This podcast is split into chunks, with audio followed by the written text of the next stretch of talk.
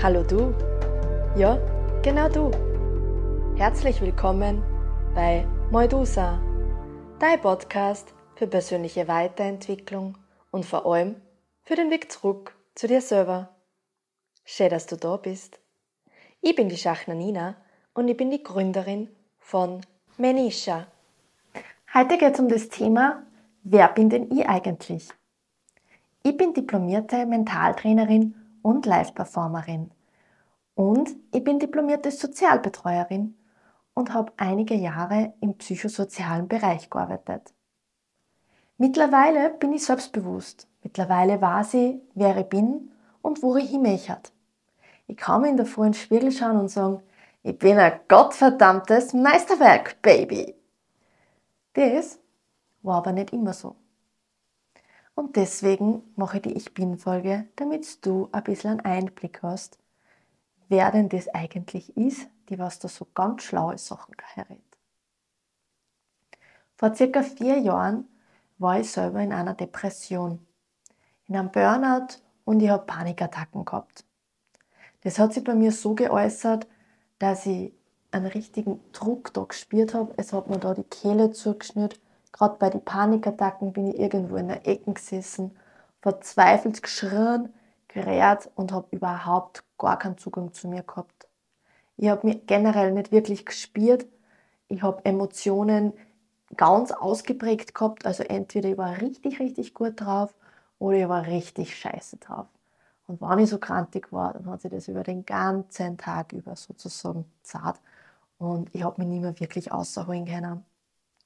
Außerdem war ich so überfordert, ich habe zwölf Stunden am Tag geschlafen und sobald ich aufgestanden bin, meinen Geschirrspüler eingekramt habe oder so, war ich schon wieder streichfähig und habe überhaupt nicht mehr folgen können. Gedankenkarussell, ja, das war eh sowieso normal. Einschlafen, zwei, drei Stunden habe ich nie können und dementsprechend halt auch recht antriebslos. Und wie gesagt, ich bin immer so in Gedanken abgedriftet, auch wenn ich mit Freunden beieinander gesessen bin oder so, dann war so ein Punkt dann irgendwann einmal da, wo ich nicht einmal mehr folgen habe können. Ja, warum erzähle ich dir das? Ich erzähle das deswegen, weil ich da ein bisschen Mut gemächt habe. Ich bin nicht immer so da gestanden und habe mein Leben so gelebt, wie es wirklich ich wollte. Damals ist dann nämlich nur zusätzlich dazugekommen ähm, der gesundheitliche Aspekt. Ich bin mit nicht einmal 24 Jahren mit Bandscheibenvorfall ins Krankenhaus eingeliefert worden. Ich habe Morphine gekriegt und bin nur zusätzlich ähm, operiert worden, worden, weil ich die Diagnose Endometriose bekommen habe.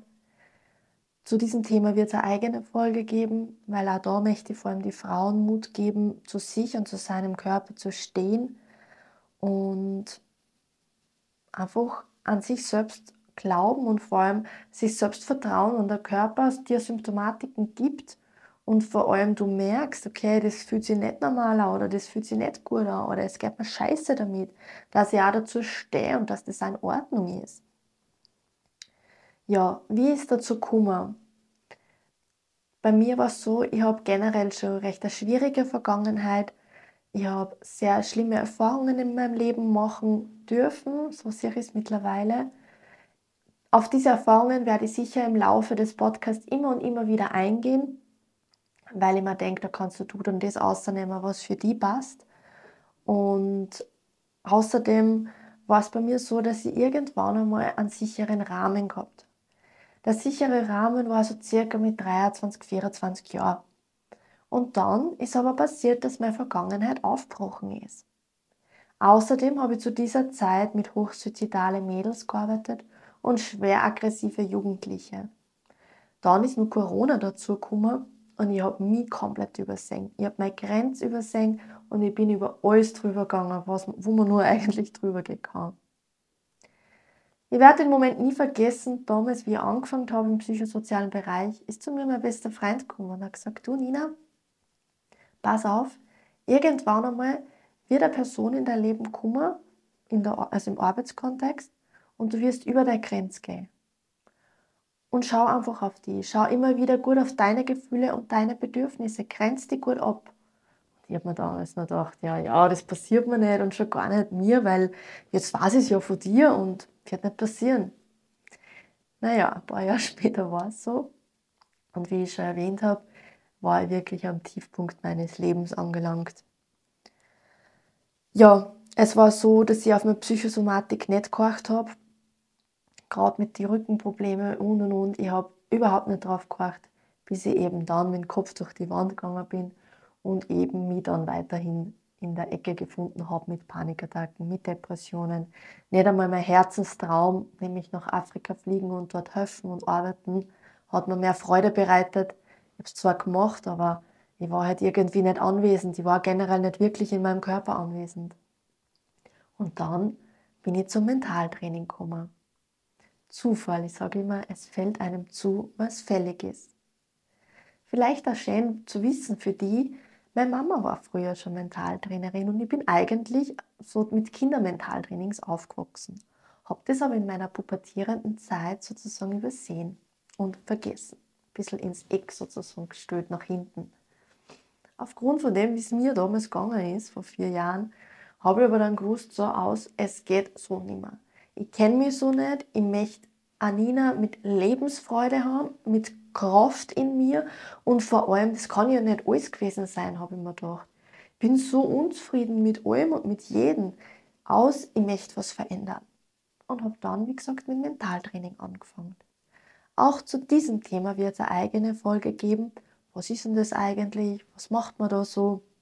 Und vielleicht auch ein bisschen so Erfahrungen von meiner Seite und auch Übungen, dass du ins Gespür kommen kannst.